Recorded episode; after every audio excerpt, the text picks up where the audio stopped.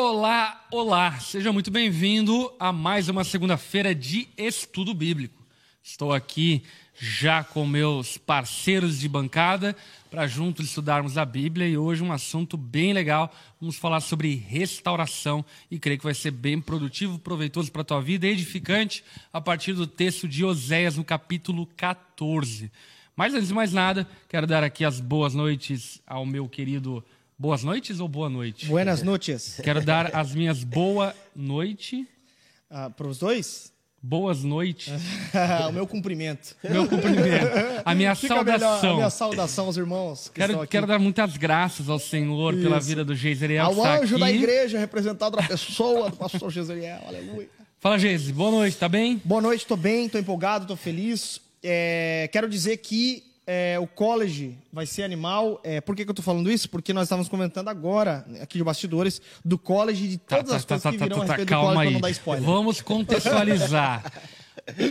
O OD College é o Seminário Teológico da Onda Dura. A primeira turma iniciou no mês de junho e vamos iniciar uma nova turma agora no fim do ano. Portanto, inclusive, fique aí ligado. É. É um seminário teológico muito bom que nós, como igreja, estamos promovendo para formar teólogos, pastores para esse novo tempo. Muito e bom. o Geiseriel está gravando as aulas dele do college. É isso. Então, por isso ele está empolgado e comentou sobre o college, Isso. ok? Então, Então, só para você chegou- não ficar descontextualizado, o college, Seminário Teológico da Onda Dura, que inclusive a nossa equipe pode colocar aqui o link da pré-inscrição para o college, para abertura de turma que vai acontecer agora em dezembro. agora pode Topzera. continuar. Por que eu falei sobre isso? Porque hoje é estudo bíblico de toda segunda-feira. Então É. faz total sentido você que se interessa aí pela Bíblia, pelo estudo da palavra, certamente é, o college vai ser uma bênção para você. Vai lembrar que Toda nós- segunda-feira a gente faz teologia bíblica. teologia bíblica aqui e é maravilhoso, porque, por exemplo, nós estamos falando de um seminário teológico onde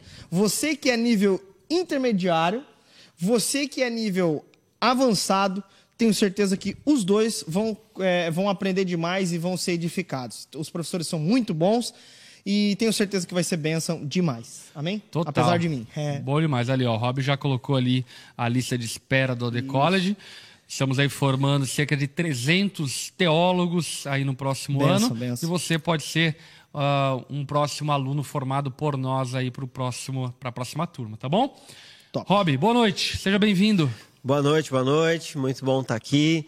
E eu tô na mesma empolgação que o Geise com É o college, tá bom, pessoal? É uma alegria realmente fazer parte desse curso que é tão especial para nós aqui da Onda e tem trazido tanto conhecimento. Tava né? falando sobre a teologia da adoração Exatamente. agora. Nós acabamos de ter essa disciplina Isso. teologia da adoração e algumas pessoas até olham isso de uma forma muito simples. Teologia Uhum. da adoração é algo muito mais profundo que nós imaginamos e direciona, inclusive, o nosso coração e a vida de adoração da igreja de uma forma excepcional. Vários alunos já comentaram sobre o valor dessa aula, o quanto agregou conhecimento, o quanto trouxe é, uma visão mais ampla do que é de fato a adoração, inclusive percebendo a, a adoração no templo ou o templo de adoração desde o Antigo Testamento até a- o momento final. Porque qual que é a perspectiva que foi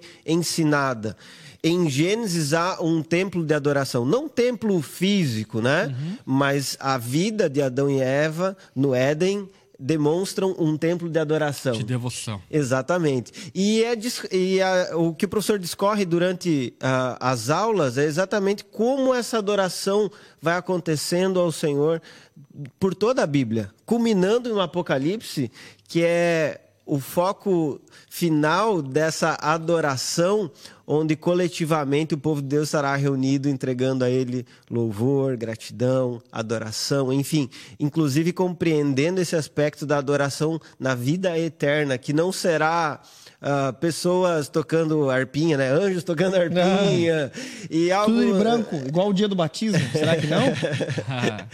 É, então, assim, essa visão muito simplista do que é a adoração na eternidade foi desenvolvida de uma forma muito profunda pelo professor Renato e vale a pena realmente essa aula. Enfim, todas as outras também têm trazido muita edificação, crescimento, conhecimento. Porque, de fato, a ideia não é só lançar o conhecimento teológico, né? Nós estamos transmitindo um conhecimento com a prática, com a experiência da onda, com a vivência da onda, entendendo aquilo que nós carregamos no nosso DNA. Então, é, o college é algo muito precioso e vale a pena você fazer parte disso. Maravilhoso, muito bom. muito bom. Então tá aí o jabazão do college, inclusive tem ali a lista de espera, você pode colocar ali o teu nome. E aí quando surgir aí as vagas, assim por diante, você vai ser o primeiro a receber. Inclusive a Manu a líder aqui na Onda Dura Joinville, comentou: as aulas do college têm sido incríveis, profundas e de grande valia para o conhecimento teológico. Recomendo. Inclusive, o college, né, uma das coisas bem legais é que abrem turmas justamente por conta da gente quer ter um atendimento personalizado aos nossos alunos. Né? Então, por exemplo, é, nós temos uma tutoria né, com os professores, onde os alunos podem fazer em vídeo uma chamada e tirar as dúvidas da disciplina.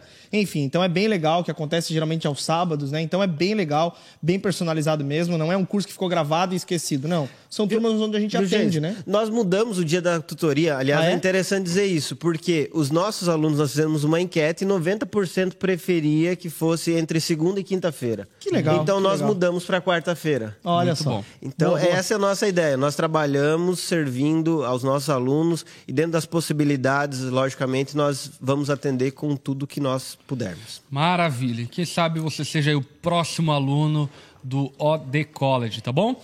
Gente, vamos lá. De onde você está nos acompanhando? Diga aqui qual é a sua cidade, qual é o seu país, de onde você está nos acompanhando. Ontem eu estava vendo no chat ali do culto, tinha gente da República Dominicana, tinha Olha, gente legal. de vários lugares acompanhando o culto. Uh, e hoje, né? De onde você está acompanhando a gente aqui no Estudo Bíblico. Também quero pedir a gentileza para você dar o seu like, dê aí o seu joinha para que esse vídeo possa alcançar mais pessoas e também quero te dar aqui o encorajamento e o privilégio de poder investir financeiramente no projeto digital da Onda Dura.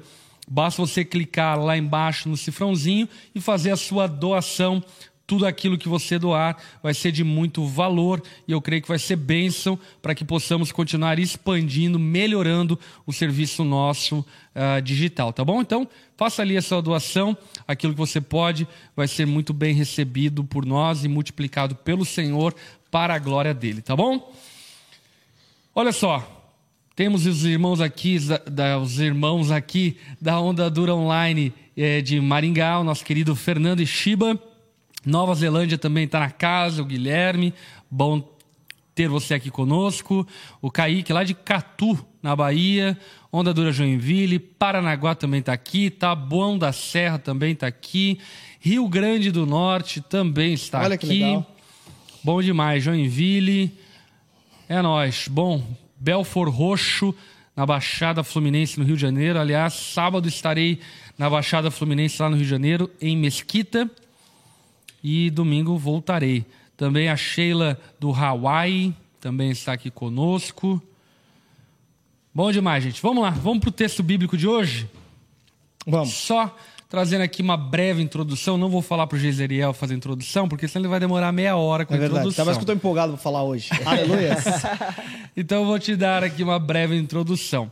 Nós estamos falando a respeito de relacionamento e casamento baseado na narração da história de Oséias e Gomer, que ilustra à primeira mão o amor de Deus pelo seu povo, mas que certamente tem aplicações profundas sobre o casamento, uma vez que Oséias e Gomer casaram-se. O profeta Oséias é um profeta levantado no Reino do Norte, depois de cerca de 200 anos da cisão do Reino do Sul do Reino do Norte, no reinado de Jeroboão II. Oséias então é levantado pelo Senhor para emitir juízo sobre o povo de Deus do Reino do Norte, mas ao mesmo tempo dar-lhes uma palavra de esperança ao dizer ao povo que Deus os redimiria, os restauraria, bem como Oséias fez com a sua esposa Gomer.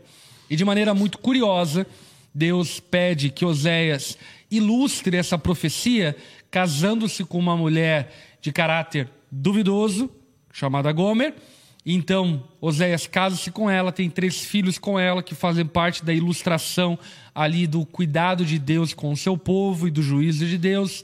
Depois de algum tempo, Oséias, uh, Oséias não, Gomer, pula cerca, vai ter relacionamento com um amante E então Deus pede que Oséias novamente relacione-se com Gomer, redima ela, compre ela, para que ela então possa retornar a ser a sua esposa. Então é uma história maravilhosa de amor, de restauração, de perdão. E hoje nós vamos conversar sobre o capítulo 14 de Oséias, que é o capítulo final da, do livro de Oséias, é a profecia final de Oséias, aonde que de maneira muito poética Oséias fala a respeito da restauração que aguarda Israel e que Deus promete estender sobre Israel. Amém? Amém. Essa Coisa é a linda. introdução do livro de Oséias. Vamos para o capítulo 14 e aí então a gente comenta verso a verso na medida em que vamos lendo aqui o capítulo 14 juntos, ok? Se você tem a sua Bíblia, ah, pegue aí a sua Bíblia, pega seu bloco de notas para que você possa anotar, tá bom? Onda Dura Floripa também está aqui na casa. Muito bom, um abraço Queria pra galera saber de se tem Floripa, como cara. ofertar dos Estados Unidos. Tem sim. Nós temos conta bancária aí na, na igreja nos Estados Unidos. Não sei se a equipe aqui consegue ah, informações a respeito disso, mas nós temos conta no Bank of America aí nos Estados Unidos que dá para você ofertar direto para a onda dura aí nos Estados Unidos, tá bom? É isso aí. Vamos lá, vamos pro texto. Oséias capítulo 14, no verso 1 em diante. Quer ler para nós, Jezreel? Posso ler, posso ler, posso ler. é, eu tô na, na versão NVI aqui, tá? Bom demais. Então eu vou ler, eu vou ler com vocês o capítulo 14. É, capítulo 14 são nove versos, então a gente. é, eu vou ler aqui, a gente vai. Vocês que, que mandam aí. Mas ó. Abra a Bíblia aí e acompanha também. Volte, ó Israel, para o Senhor, o seu Deus. Seus, peca... Seus pecados causaram sua queda. Ponto. Vamos parar aqui. Existe, então, um chamado de retorno para Deus. E eu acho que esse chamado de retorno para Deus já fala muito a respeito do caráter de Deus. Um caráter longânimo, paciente, tardio em se irar. Um Deus que permite a restauração daqueles que pecam contra ele. E isso é maravilhoso porque, por vezes, tendo uma teologia própria equivocada, algumas pessoas pensam que Deus é um Deus impaciente e dessa forma um mínimo tropeço ou um grande tropeço é um ponto final na sua história e Deus não mais olhará para eles trazendo redenção e restauração. E aqui a gente percebe logo de cara uma evidência da possibilidade de restauração que existe em Deus. Existe um convite da parte de Deus ao seu povo que caiu por causa do seu pecado para que retorne para ele. E é também importante salientarmos que aquilo que causou a queda de Israel não foi Deus, mas foram os pecados do seu povo. E isso é muito importante ser salientado, porque por vezes nós olhamos é, para uma vida dada ao pecado de maneira meio fatalista, como se nós fôssemos vítimas e de alguma forma pecamos porque não tínhamos como pe não pecar. E o que o texto bíblico deixa evidente, não só em Oséias, mas também em muitas outras passagens bíblicas, é que pecamos porque queremos pecar e o nosso coração corrompido volta-se contra o Senhor. Portanto, aquilo que leva-nos à queda não é Deus, mas é o nosso próprio pecado. O ser humano é culpado pelo seu próprio pecado. E então Deus dá aqui uma chamada de retorno e de possibilidade de restauração ao seu povo. É, vale pontuar e salientar aqui que entre esses pecados tem uma lista no capítulo 6 e 7, que é onde chega o, o, o, o, o ponto ápice ali do, ju, do, do, juízo de Deus, do veredito de Deus. Até já dá para a gente ilustrar que no meio desse, desse, desse é, livro tem ali uma espécie de um julgamento, né? O capítulo 5, ele apresenta Um os tribunal. pecados do povo, o veredito, é, a, a lista né, de pecados, o veredito, a sentença de que eles seriam arrasados pelo, pelos, pelas nações em volta. No capítulo 6, nós temos uma espécie de recurso de apelação que no direito se usa, sabe? O, o povo é, fazendo um recurso de apelação porque a pena já tinha sido dada, mas eles vão a um, um tribunal maior. Né? E eles vão diante de Deus e fazem uma confissão que soa como falsa, enfim. Mas no capítulo 6, Deus pontua novamente os, os, pecados dele. Então, só para a gente relembrar, né? Olha o tamanho do pecado, que eu acho que quando a gente fala sobre a restauração no capítulo 14, é importante também é, a gente citar o pecado. Sempre antes da boa notícia vem uma baita de uma má notícia, né? Uhum. Aí olha o que ele diz no capítulo 6, do verso 7 em diante. Na cidade de Adão, eles quebraram a aliança, me foram infiéis. Gileade é uma cidade de ímpios, maculada de sangue. Assim como os assaltantes ficam emboscados à espera de um homem, assim também os bandos de sacerdotes eles assassinam na estrada de Siquém e cometem outros crimes vergonhosos. Viu uma coisa terrível na terra de Israel. Ali Efraim se prostitui e Israel está contaminado. Também você, Judá, foi determinada para uma colheita, para quando trouxer de volta o meu povo. E ele vai citando uma série de, de, de pecados que entre eles estão a liderança do povo corrompida, a liderança religiosa do povo corrompida, ao invés de é, servir ali como uma voz de Deus para o povo, eles na verdade são aqueles que é, é, usurpam o povo. É, ali tem, é, o livro fala que é um cenário onde está banhado de sangue, então há assassinado e todo tipo de maldade sem limites, o texto vai dizer. Então, há a idolatria, há adultério, a prostituição, há todo tipo de perversidade, a começar pelos líderes. E aí, o capítulo 4, que a gente até já estudou aqui, ele fala: e isso acontece por quê? porque vocês não conhecem a Deus e não querem conhecer a Deus. Ou seja, uhum. além de não conhecer o Senhor, eles não queriam mesmo conhecer o Senhor. Então, essa é a realidade desse povo, que assim como Oséias e Gomer era uma prostituta, era alguém que definitivamente não estava nem aí para o amor do Senhor, estava de costas para ele, vivendo a sua própria vida, os seus próprios prazeres, a sua própria vontade, mas ainda assim, no capítulo 14, nós vemos um Deus falando a respeito de restauração. É o cerne até da mensagem dos profetas, uhum. chamar as pessoas ao arrependimento, à mudança de vida. É. E algo que também pode ser ressaltado aqui é a volta para o Senhor. Uhum. Independente da área do pecado, e aqui podemos, né, como você falou muito bem, elencar vários que o povo cometeu, mas todos esses pecados eram contra o Senhor. Isso Boa. me lembra o, o salmista Davi, Salmo 51. Exatamente. É, o que ele fez? Ele adulterou. Mas quando ele foi confessar esse pecado, ele reconheceu: pequei contra ti, uhum. somente contra ti, Senhor. Então, quando ele reconhece que o pecado é contra Deus, ele percebe qual é a primazia para a restauração diante do pecado, inclusive do pecado na relação conjugal. Uhum. Quando você entende que esse pecado ele ofende a santidade de Deus, você percebe que para mudar essa realidade é necessário restaurar esse relacionamento com Deus. Então, o meu pecado contra o meu cônjuge, o meu, o meu erro contra a minha esposa, o que eu faço que fere é, a, o meu esposo, esposa, enfim, cada pessoa vai aplicando para si essa mensagem, uhum. é, é algo que é realizado também contra o Senhor, não é somente contra Ele. Muito bom, muito bom. E aí o verso 2 então vai nos dizer: Preparem o que vão dizer. Voltem para o Senhor, peçam-lhe, perdoe todos os nossos pecados e por misericórdia recebe-nos, para que te ofereçamos o fruto dos nossos lábios. É muito importante esse verso 2, porque ele vai de encontro com algumas gafes cometidas pelo povo em um falso arrependimento uhum. constatado ao longo da carta de Oséias, do livro de Oséias, quando o povo tenta se aproximar de Deus com holocaustos, com ofertas, mas com um coração que não amava o Senhor. É.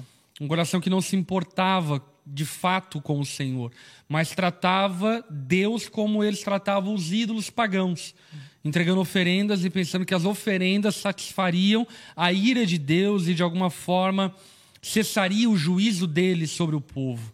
E isso é muito intrigante, porque aqui o Deus que está chamando o povo ao arrependimento, à restauração, pede que o povo reflita antes da adoração. Uhum.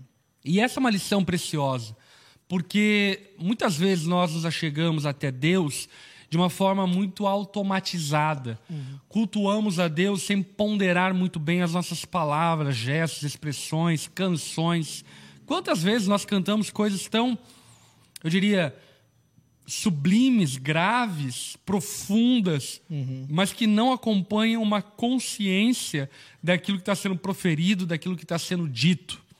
E Deus, ele é muito enfático em dizer ao povo que o povo deveria refletir acerca do seu retorno, para que o seu retorno a Deus, para que a sua busca de Deus não fosse uma busca uh, como se sendo uma tentativa, do tipo assim, vamos tentar, vai que dá bom. Não, precisa ser uma volta sincera, precisa ser um retorno de todo o coração. E esse retorno de todo o coração não pode ser terceirizado em ofertas vazias.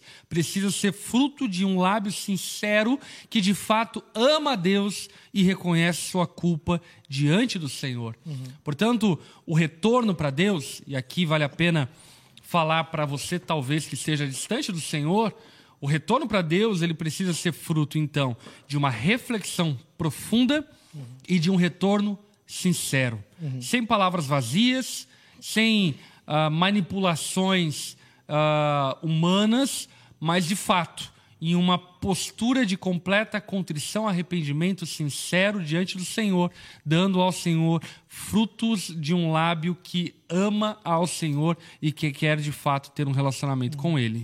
Muito interessante, Heavy, porque quando a gente olha para o capítulo 6, por exemplo, nós vemos, e a gente até faz boa teologia em cima da fala do, do capítulo 6, do verso 1 até o verso 3 ou 4, se não me engano, uhum. até, o verso, é, até o verso 3, porque são palavras muito boas, né? Então, Sim. por exemplo, até tem pregações que surgem em cima da, das falas que tem aqui, né? Conheçamos o Senhor, esforcemos-nos por conhecê-lo, uhum. né?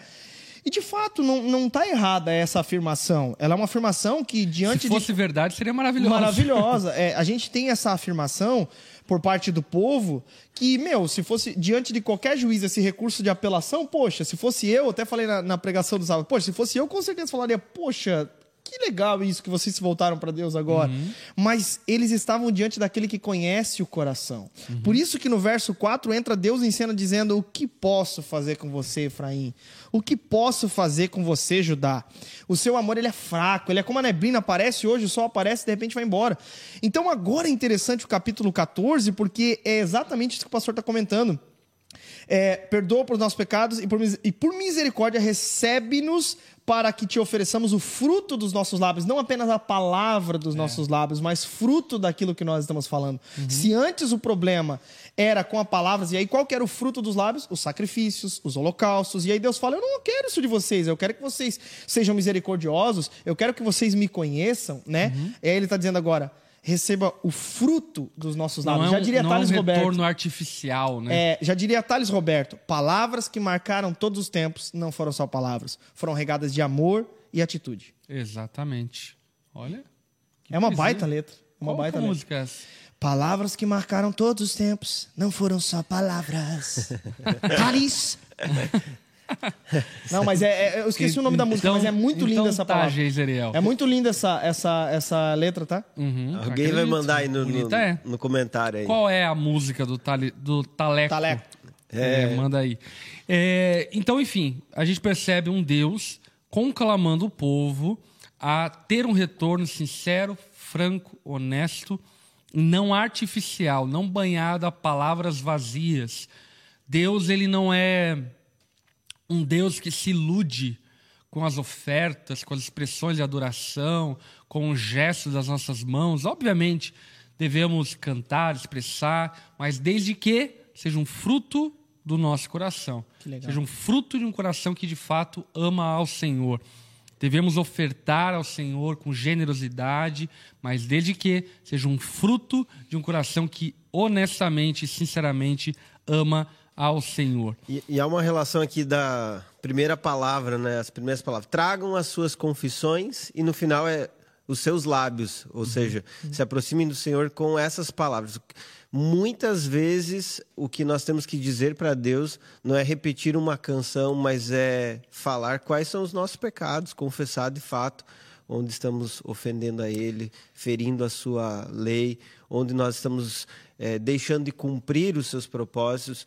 E isso é algo que nós temos que compreender. É um, um sacrifício que entregamos ao Senhor. Né? Esse sacrifício que Ele espera, a verdadeira entrega do nosso coração, das nossas palavras.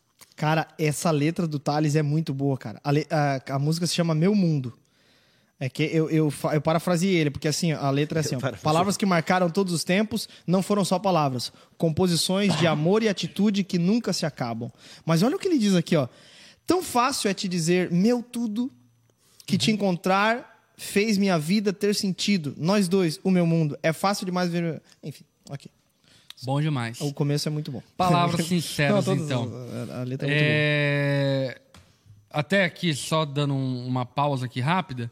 Ah, a Sheila tinha perguntado como pode ofertar nos Estados Unidos. A equipe já colocou aqui, ó, é, pelo Zell, lá a chave é usa.ondadura.com. Sabia que o Zell nos Estados Unidos é tipo um pix nosso, né? Que legal, É, cara. bem legal. Olha só. Fechou, vamos lá, vamos continuar o texto. No verso 3, olha, é Deus continuando a falar qual deve ser a atitude do povo ao retornar a ele. E ele vai dizer no verso 3: A Síria não pode, não nos pôde salvar. Então Deus ele está convidando o povo a reconhecer a inutilidade dos deuses pagãos da Síria, ao qual eles recorriam à idolatria. E ele continua dizendo: não montaremos cavalos de guerra. E aí então fala sobre a sua incapacidade. Se a Síria, com seus falsos deuses, não pode nos salvar, nós também, com os nossos cavalos de guerra, com as nossas armas, não podemos nos salvar. Nunca mais diremos, nossos deuses, aquilo que as nossas próprias mãos fizeram, porque tu amas o órfão. Então Deus está instruindo o povo a reconhecer a sua total incapacidade. E isso é muito interessante, sabe? Aquele que retorna para Deus não pode retornar para Deus numa postura do tipo assim: é, eu tinha outras opções, mas vou tentar essa. Porque esse não é um retorno que Deus aceita.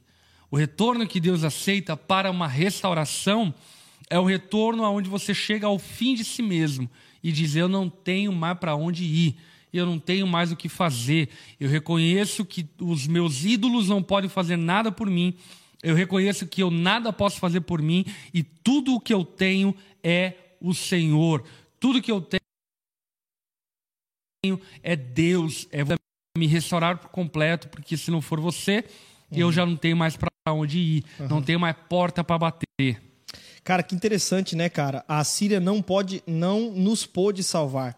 É justamente uma atitude completamente diferente da que o povo estava tendo lá no capítulo 5, quando, olha só no verso 13, né? Quando Efraim viu sua enfermidade, Judá seus tumores, viram que estavam doentes, e Efraim se voltou para a Síria e mandou buscar ajuda do grande rei, mas ele não tem condições de curar vocês, nem pode sarar os seus tumores.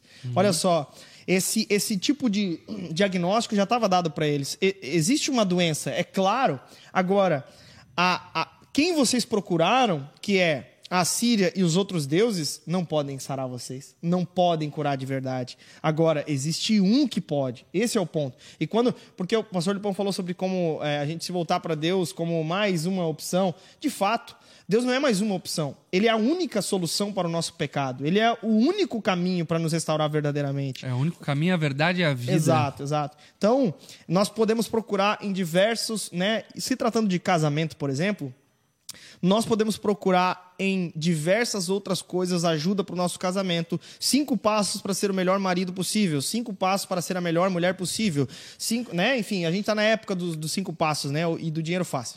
Lave Mas- a louça, número um. é, se tratando de casamento, nós olhamos até uma afirmação do apóstolo Paulo lá em Efésios capítulo 5, que ele está discorrendo sobre casamento e ele cita Gênesis 2:24. Por isso o homem deixa pai e mãe, se uma mulher, os dois se tornam um só. Ele faz uma citação trazendo a ideia de que isso já tinha sido instituído por alguém que é maior do que simplesmente é, a- a- qualquer coisa. Não, é instituído por Deus. Deus criou o casamento. Então, onde nós, enquanto filhos de Deus, vamos procurar a solução para os problemas da nossa vida, nesse caso, para o nosso casamento? Senão na palavra dele, senão naquilo que ele pode oferecer revelado em sua palavra. né? É isso daí. E aí o, o verso 13 encerra dizendo, né? Porque tu amas o órfão. Então ele chama Israel de órfão porque abandonou o seu pai. Pai. E é muito curioso porque o paralelo disso vai levar-nos lá para Oséias capítulo 1, verso 6, quando ah, Oséias tem o primeiro filho com Gomer e Deus chama esse filho de Lohuamá. Esse filho é, significa, a tradução do nome dele significa, pois não mais mostrarei amor para com a nação de Israel, não ao ponto de perdoá-la. Em contraste com Oséias 2,23, que fala: Eu plantarei para mim mesmo na terra, tratarei com amor aquela que chamei não amada, direi aquele chamado, não meu povo, você é meu povo. E ele dirá: Tu és o meu Deus. Portanto, esse filho órfão que abandonou o pai, ele é reconciliado com seu pai, e ainda que Deus disse que eu não te amarei, Deus diz que amará e receberá novamente aquele que se voltou para o Senhor de todo o seu coração. Olha só o verso 4 agora. É muito legal porque agora, a partir do verso 4, começa uma poesia da restauração. É uma poesia contada pelo profeta, mostrando o que Deus fará ao ponto de o povo retornar a ele de todo o seu coração. No verso 4, o texto vai dizer: Eu curarei a infidelidade deles. Portanto, existe uma promessa de cura. Uhum, e essa promessa de cura não vem de qualquer outro recurso que não do Senhor, é Deus quem cura. Eu curarei a infidelidade deles. Deus entra, né, no, no discurso aqui, eu, Exatamente. eu farei isso. Eu prometo isso, né? E os amarei de todo o meu coração. Isso é maravilhoso porque, por vezes, nós é, temos incutido em nós o código de Hammurabi. Olho por olho, dente por dente. Hum. E pensamos que Deus nos trata a partir do código de Hammurabi. E aqui Deus está mostrando exatamente o oposto disso. Ainda que vocês tenham pecado contra mim, se vocês voltarem-se para mim, eu os curarei da infidelidade, do pecado de vocês. Eu vou restaurar, eu vou transformar vocês. O caráter de vocês vai ser modificado pelo meu poder. E eu os amarei de todo o meu coração, sem reserva, sem restrição. Eu, eu estenderei a vocês o meu amor total, completo pois a minha ira desviou-se deles. Olha o verso 5. Serei como orvalho para Israel. Ele florescerá como lírio, lírio, como cedro do Líbano, aprofundará suas raízes. Então, três características aqui salientadas uh, da restauração de Deus. A primeira, um orvalho refrescante, um frescor para quem vive no deserto, para quem vive em terras áridas um florescimento como de um lírio, e as raízes aprofundadas como o do Líbano. Assim uhum. é a restauração do Senhor. Uhum. É maravilhoso sabermos que Deus, ele abençoa, ele restaura e faz novas todas as coisas na vida daqueles que se voltam para ele. Uhum. Essa Perfeito. Ilustração que o profeta utiliza aqui, né, falando aquilo que o Senhor realizaria, era algo que ficava muito vistoso para todos os seus leitores, porque eles sabiam que o cedro era uma árvore alta, majestosa, e isso chamava a atenção de todos eles naquela região. Também é, sabiam que era algo que trazia beleza, e essa beleza era um símbolo até mesmo de pureza, né? Quando você enxerga, enxerga esses cedros do Líbano, é, você tem essa concepção de algo que é puro, que é que traz essa noção de beleza, enfim, de santidade. E o Senhor está falando sobre restaurar um povo que viveu em prostituição e, enfim, se afastou do seu propósito. E a consequência disso é que ele traz a restauração. O remanescente fiel sempre é uma promessa de Deus e o próprio Deus cumpre isso, chamando o seu povo e restaurando ele através do arrependimento. E quando Deus restaura o seu povo, ele o torna algo belo, algo é, realmente transformado, que não mantém aquela sujeira, aquela podridão, enfim, que não mantém características anteriores, mas que vive algo diferenciado. Maravilhoso. Eu até estava vendo aqui umas fotos de, de lírios, né? De Israel. E de fato é maravilhoso. Se você puder dar uma gugada, coloca lá, lírio de Israel. Hum. Olha aqui, ó, nas muralhas de Israel. Olha que bonito, cara. Que lindo, hein, cara? Jesus, né? Mateus capítulo 6 vai dizer: Observem os lírios do campo, nem Salomão em toda a sua glória se vestiu como um deles. Maravilhoso. Enfim, então, uma promessa aí de completa restauração. Uhum. O texto continua: Seus brotos crescerão, seu esplendor será como o da oliveira, sua fragrância como o cedro do Líbano. Os que habitavam sua sombra uh, voltarão, reviverão como o trigo, florescerão como a videira e a fama de Israel será como do vinho do Líbano. Meus irmãos, um texto maravilhoso. É. E esse um texto, clímax, né? Ele está é, invocando, convocando ao povo de Deus para retornar para o Senhor. Talvez você que está nos assistindo, uh, por N motivos, se afastou do Senhor, se afastou da comunhão da igreja, se afastou dos justos caminhos do Senhor. E o que eu quero dizer para você é que as coisas não acabaram. Deus pode restaurar por completo a sua vida, restituir aquilo que foi quebrado, aquilo que foi corrompido pelo pecado e fazer novas todas as coisas. Inclusive, ontem, quando eu pregava esse texto, tivemos, enfim, uh, manifestações de resposta à pregação desse texto maravilhosas, mas entre elas, algumas pessoas que chegaram para mim no final do culto dizendo: Pastor, eu quero voltar para o Senhor. Que benção. Estava é, afastado e como foi bom saber que Deus me aceita, que Ele me recebe novamente e que Ele pode fazer novas todas as coisas da minha vida. E isso é uma verdade inequívoca da palavra de Deus. Se você voltar-se para o Senhor, Ele restaurará por completo a sua vida.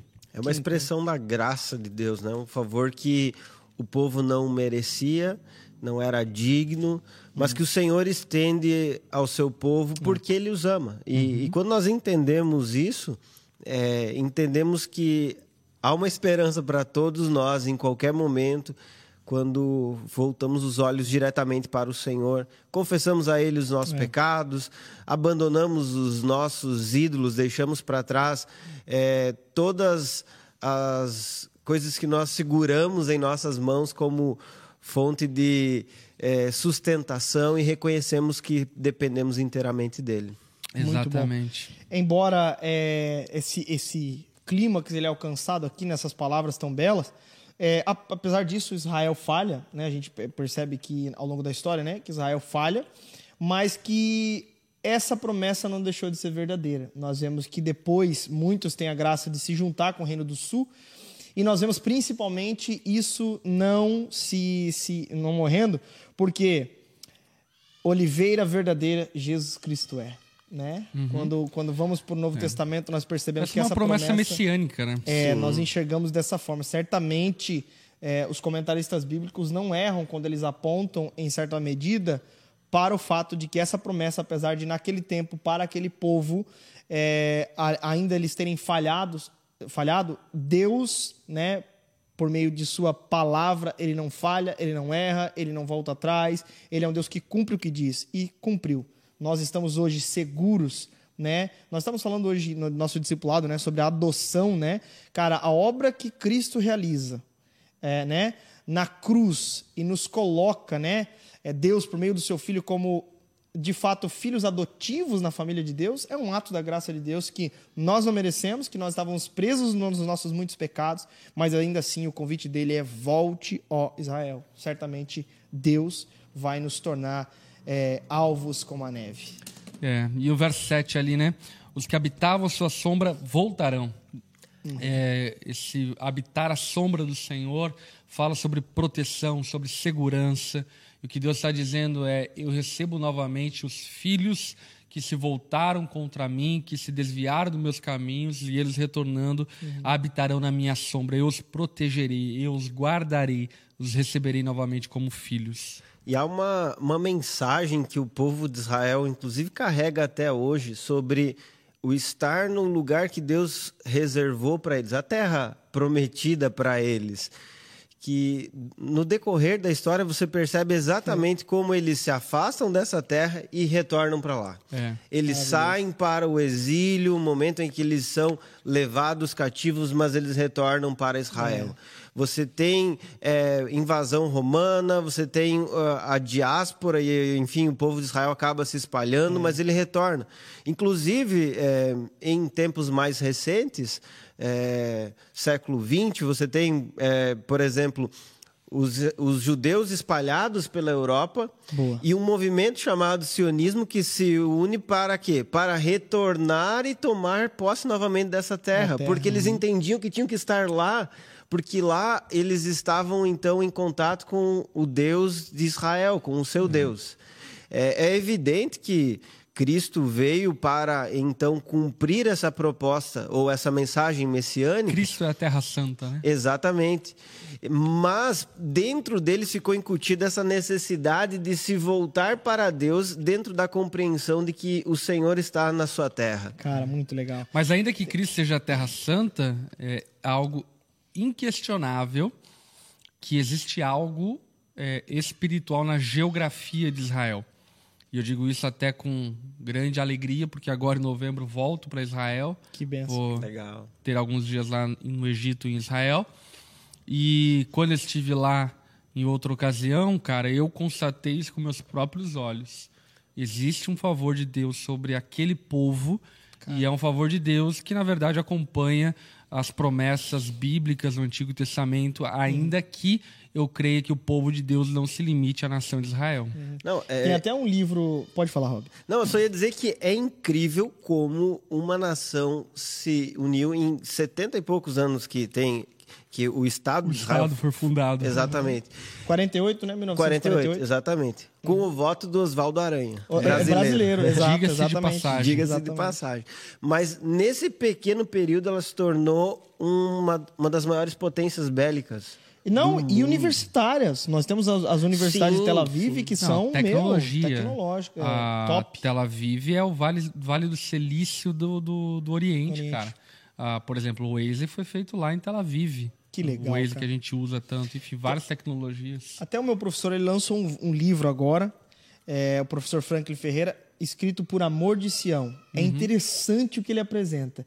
Ele apresenta uma ideia de que, de, de que precisa ler o livro, né? Tem uma galera até que falou, ah, o Franklin dispensacionalizou, mas não. Uhum. Ele, ele entende essa parada de, de fato de ter algo para com esse povo. Romanos cara. 11 fala É, sobre isso. cara. Então, tipo assim, é inegável, né, cara, essa, essa, esse, cara, esse povo é diferenciado entre a Terra.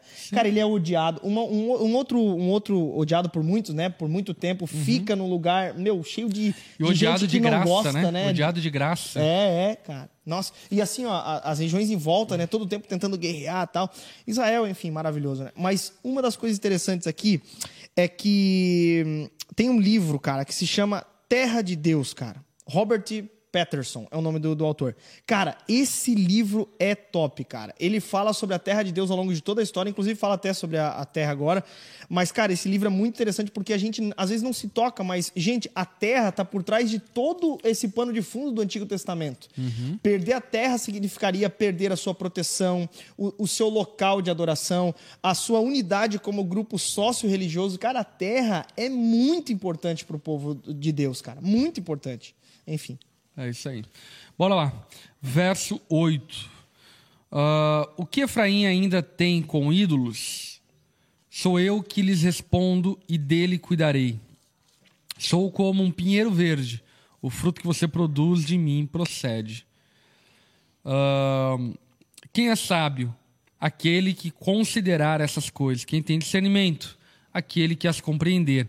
Os caminhos do Senhor são justos. Os justos andam neles, mas rebeldes neles tropeçam. Então, Deus encerra aqui a profecia de Oséias por meio de Oséias, ah, fazendo aqui uma, uma chacota dos ídolos eh, de Efraim e dizendo: Olha, Efraim, vocês dizem que são os ídolos que estão te abençoando, mas na verdade, todos os frutos que vocês têm, fui eu que concedi a vocês. Fui eu que abençoei vocês. Eu sou como um pinheiro verde. E o fruto que você produz, na verdade, procede de mim, não procede desses ídolos. Aqueles ídolos que vocês estão se curvando, entregando ofertas, oferendas e assim por diante, que pensam que de alguma forma está cuidando de vocês, na verdade, eu, como pai de vocês, é que estou cuidando de vocês e concedendo a vocês frutos que vocês mesmo, mesmos não conseguem perceber e reconhecer que procedem de mim. E isso mostra ah, uma, uma graça do Senhor estendida ao seu povo que vai para muito além do nosso entendimento. Quantas vezes nós julgamos que estamos sendo abençoados pelo nosso esforço, porque nos dedicamos, porque fizemos, acontecemos. E eu não tenho dúvida de que devemos trabalhar, que devemos nos esforçar e assim por diante.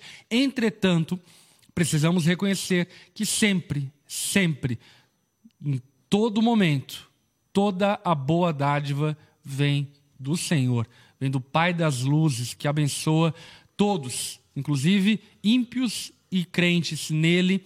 É o Senhor que os abençoa, é o Senhor que lhes concede graça, ar para respirar, o sol que faz a semente crescer, a chuva que faz com que o solo possa ser fértil. Portanto, é do Senhor que vem as bênçãos e Deus deixa claro aqui e dá essa cutucada no seu povo, dizendo: Meu povo, não se entreguem a essa mentira porque no fim das contas, como Paulo mesmo vai dizer aos coríntios, tema que a gente conversou aí na, nas últimas etapas aí na onda dura, como Paulo vai dizer para os coríntios, olha, os deuses não existem. Uhum.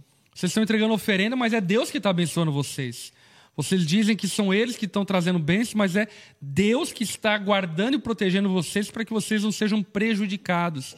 As bênçãos vêm do Senhor. Portanto, Deus dá essa cartada aqui. E ao fim, Deus chama o povo à sabedoria, ao discernimento e deixa evidente que o caminho do justo também é o caminho que faz o ímpio tropeçar. Porque nesse caminho do conhecimento do Senhor, os arrogantes tropeçarão.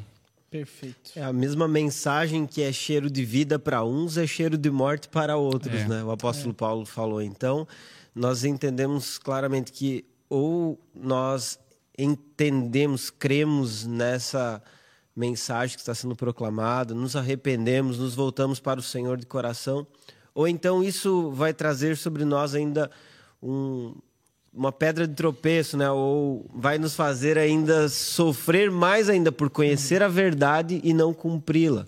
Uhum. Conhecer a salvação, conhecer uhum. quem Deus é, o que Ele realizou é. e abandoná-lo e, e desprezá-lo. É isso aí. A única, né? Tem um, um final aqui do, do, comentário do Vida Nova. Mike Butterworth, acho que é assim que se fala. Ele diz: A única maneira de viver é a maneira do Senhor. É isso aí. Bom demais, perfeito, meus irmãos. Uh, aqui então encerramos o estudo bíblico de hoje, no capítulo 14 de Oséias, e aqui ressaltando a possibilidade de restauração que há no Senhor se voltarmos a Ele de todo o nosso coração. Portanto, é fica aqui essa chamada ao arrependimento e ao retorno para o Senhor, se porventura você tenha se desviado dos seus caminhos. Que Deus te abençoe. Glória a Deus aqui pelas contribuições generosas que alguns irmãos fizeram. O Guilherme doou aqui com dinheiro neozelandês, que eu nem sei como como acho que é a dólar da Nova Zelândia, sei lá o que é essa moeda aqui. E agora? A Sheila que doou também, o Paolo, a Paola que também doou aqui. Glória a Deus pela vida de vocês, tá bom? Deus abençoe, fica com Deus. Até segunda-feira que vem, 9 horas, para mais estudo bíblico. Tchau, Valeu, tchau. galera.